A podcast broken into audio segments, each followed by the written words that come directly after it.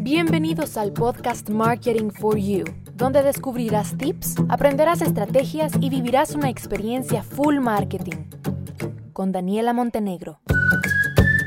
Hola, hola, bienvenidos a un nuevo episodio de este su podcast. Eh, pues como saben ahora estamos tocando muchísimos temas de marketing, de emprendimiento, de ventas que los van a ayudar a ustedes a llevar sus empresas y sus emprendimientos o sus marcas personales a otro nivel. Hoy vamos a hablar de un reto por el que pasamos todos los emprendedores y todas las empresas en el proceso de venta.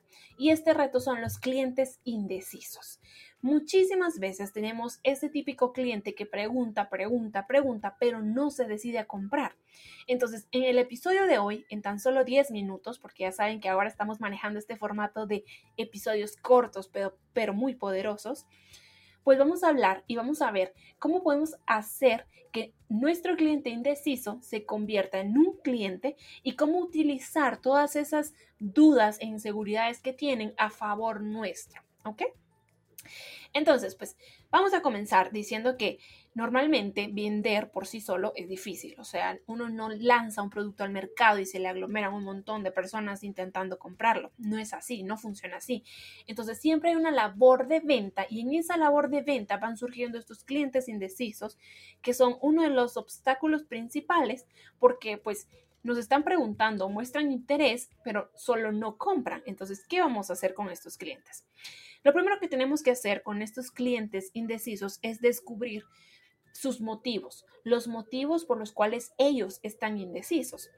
Y hoy les voy a mencionar algunos de esos motivos para que ustedes vayan analizando y vayan pensando en ciertos clientes indecisos que tienen relacionados a su marca y si están o no con estos motivos. El primer motivo es que no nos tienen confianza, no conocen lo suficiente acerca de nuestra marca y esa inseguridad que no tienen, no sienten esa empatía con nuestra marca. Entonces, esa inseguridad hacen que no compren, porque como ya he dicho en varias ocasiones, la confianza es la moneda del presente y el futuro. Y habiendo tantas opciones en el mercado, pues yo voy a comprar a la marca, a la opción que me genere confianza. Entonces, si ellos no nos tienen confianza, por más que le interese el producto, por más que le interese el servicio, no va a comprar. Así que la solución para esto es básicamente ir construyendo esa relación de confianza y credibilidad con nuestro cliente, aportándole la información necesaria para que el cliente confíe en nosotros. El siguiente motivo es que realmente no quiere comprar. Y eso pasa, o sea, hay clientes que llegan a nosotros, nos hacen preguntas, pero no buscaban el producto, no buscaban la marca, no querían comprarnos. Simplemente llegaron a nosotros por X o Y motivo, decidieron preguntar y ya. Entonces, en ese momento en el que ellos no querían comprar, no necesitaban nuestro producto, pero ahora tienen nuestra información y les parece interesante, entra la indecisión. Entra la indecisión de, ¿será que les compro o no les compro? Pero yo realmente no lo buscaba, realmente no lo necesitaba, pero lo conozco, me llama la atención el cliente no quería comprarnos y entra en esa indecisión. El siguiente motivo es que está comparando opciones. Y miren, un cliente indeciso muchas veces es el mejor tipo de cliente porque nos obliga y nos enfrenta a la situación de la competencia. Nos obliga a ponernos al tanto de qué está haciendo la competencia, qué estrategias está manejando, qué precios, qué productos, qué hace. Porque este cliente está comparando y nosotros tenemos el reto de ser la mejor opción para que nos compre a nosotros y no le compre a la competencia. El siguiente motivo es que se siente presionado. Muchas veces como vendedores queremos tener la mejor actitud, el mejor servicio al cliente, pero en busca de hacer esto, llegamos a ser demasiado intensos, hacemos demasiadas preguntas, les escribimos a cada rato. Entonces, en este momento, en este punto, cuando somos tan intensos, lo que hacemos es que el cliente se sienta presionado, se sienta agobiado y no logre decidir si compra o no. Lo mejor es darle el espacio al cliente. El siguiente motivo es que no tiene mucha información.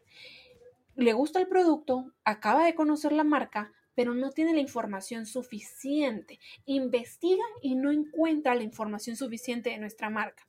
Entonces, los clientes que son inseguros porque no tienen mucha información, básicamente hay que darles esta información, porque ya sabemos que la necesitan, ya sabemos que necesitan leer reseñas, testimonios, eh, características del producto o del servicio, necesitan información y hay que dárselas. Ahora, vamos a hablar cómo podemos identificarnos nosotros a un cliente indeciso. Existen cuatro elementos fundamentales para que podamos identificar a un cliente indeciso. El primero es que hacen preguntas específicas, muy específicas. ¿Cuánto cuesta? ¿Cuánto mide? ¿Cuánto pesa? ¿Cuánto? preguntas muy específicas y a cada rato, por supuesto, o muchas. El segundo es que necesitan bastante tiempo para pensar. Nos hacen una pregunta, se la respondemos y se toman horas o incluso días para pensar y luego nos vuelven a hacer otra pregunta y se vuelven a tomar otro tiempo para pensar. El tercero es que desean conocer todas las alternativas, todos los colores, todos los tamaños, todas las presentaciones, todas. Y el cuarto es que siempre están acompañados por una tercera persona, por lo que para nosotros es más difícil porque básicamente hay que convencer a dos personas para una venta, porque ellos están respaldados o buscan la aprobación de una tercera persona que les diga, sí, estamos de acuerdo con tu compra, sí, ese es el producto indicado, ¿ok? Entonces, pues, ya que sabemos cuáles son los motivos por los que ellos están indecisos, ya que sabemos cómo identificar a nosotros a un cliente indeciso, ahora les voy a decir cuatro consejos importantísimos para poder convencer nosotros a un cliente indeciso. El primer consejo es que nos tenemos que ganar su confianza, ¿ok? Es el paso principal. La confianza es primordial para poder cerrar una venta, porque es imposible cerrar una venta si no tenemos seguridad nosotros de nuestras capacidades, si no estamos seguros de nuestro producto, de nuestro servicio y sobre todo si no transmitimos esa seguridad a nuestro cliente potencial. Así que si ustedes son los vendedores o tienen a algún vendedor, ya sea digital o personal, que es el encargado de hacer la venta, pues debe estar muy bien preparado para expresarse de forma correcta, aclarar dudas y transmitir confianza. Aparte del vendedor, esta confianza la tienen que transmitir ustedes en todos sus medios digitales, en su estrategia omnicanal que a donde yo entre, yo vea buenas reseñas, yo vea buen contenido, yo vea buenos seguidores, yo veo comentarios, yo veo experiencias en cualquiera de las plataformas, en cualquiera de los elementos digitales. El segundo consejo es que tenemos que prepararnos para manejar las objeciones. Cuando ya hemos trabajado con varios clientes indecisos, pues ustedes ya tendrán un, una amplia experiencia de cuáles son esas preguntas y cuáles son esas objeciones por las que finalmente no se deciden por comprarlas. Entonces, un cliente inseguro, pongan atención a esto, un cliente inseguro, pero que realmente desea comprar, quiere comprarles, solo que no está seguro de hacerlo, va a hacer objeciones. Entonces, en este momento es cuando ustedes tienen que tener diferentes estrategias de ventas para cada una de sus objeciones es importantísimo que ellos siempre estén informados sobre los productos y les van a estar preguntando, les van a estar preguntando y les van a ir dando objeciones.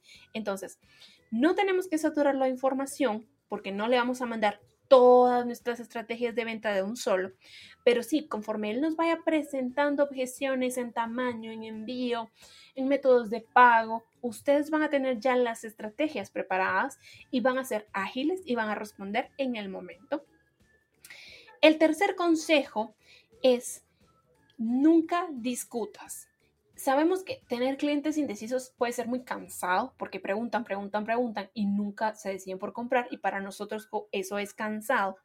Pero tenemos que pensar también como clientes y muchas veces, la mayoría de veces, yo creo que en un 90%, todos ya hemos sido clientes indecisos para alguna marca. Entonces pensemos en, por un momento como clientes indecisos y pensemos que nosotros queremos información, nosotros queremos depositar y dar nuestro dinero a una marca que nos genere confianza y para hacer eso, pues lo que buscamos es un servicio eh, de calidad y que no se vaya a poner un vendedor con nosotros a discutir.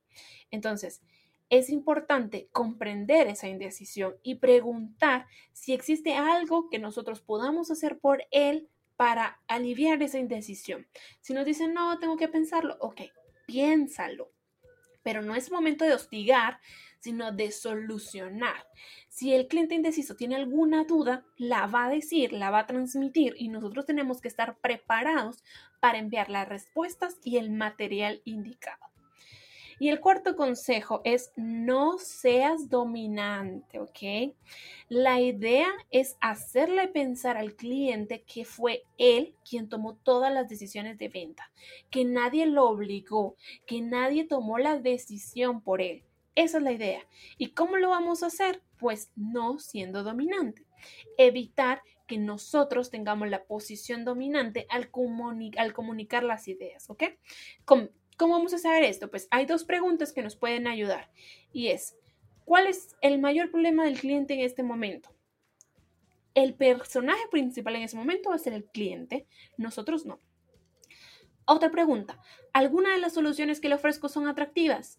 Nuevamente, el personaje principal en ese momento de la conversación va a ser el cliente, no nosotros. Le estamos dando a él la autoridad de hablar, de expresarse y pues conforme él se va expresando, nosotros le vamos presentando diferentes soluciones con nuestra marca, pero no debemos ser los dominantes en la comunicación, que el cliente sienta que él es el que tiene la autoridad y que él es el que toma la decisión de compra. ¿Ok? Pues con esto terminamos. Les hablé sobre consejos, sobre cómo reconocer a un cliente indeciso y sobre cuáles son los principales motivos por los cuales el cliente está indeciso. Espero este episodio les haya servido de muchísimo para todos los emprendedores, para que puedan tratar y comprender a esos clientes indecisos que tenemos todos y que todos los días nos agobian con preguntas, pero que al final del día son clientes que nosotros tenemos que manejar nutrir y convertir en ventas.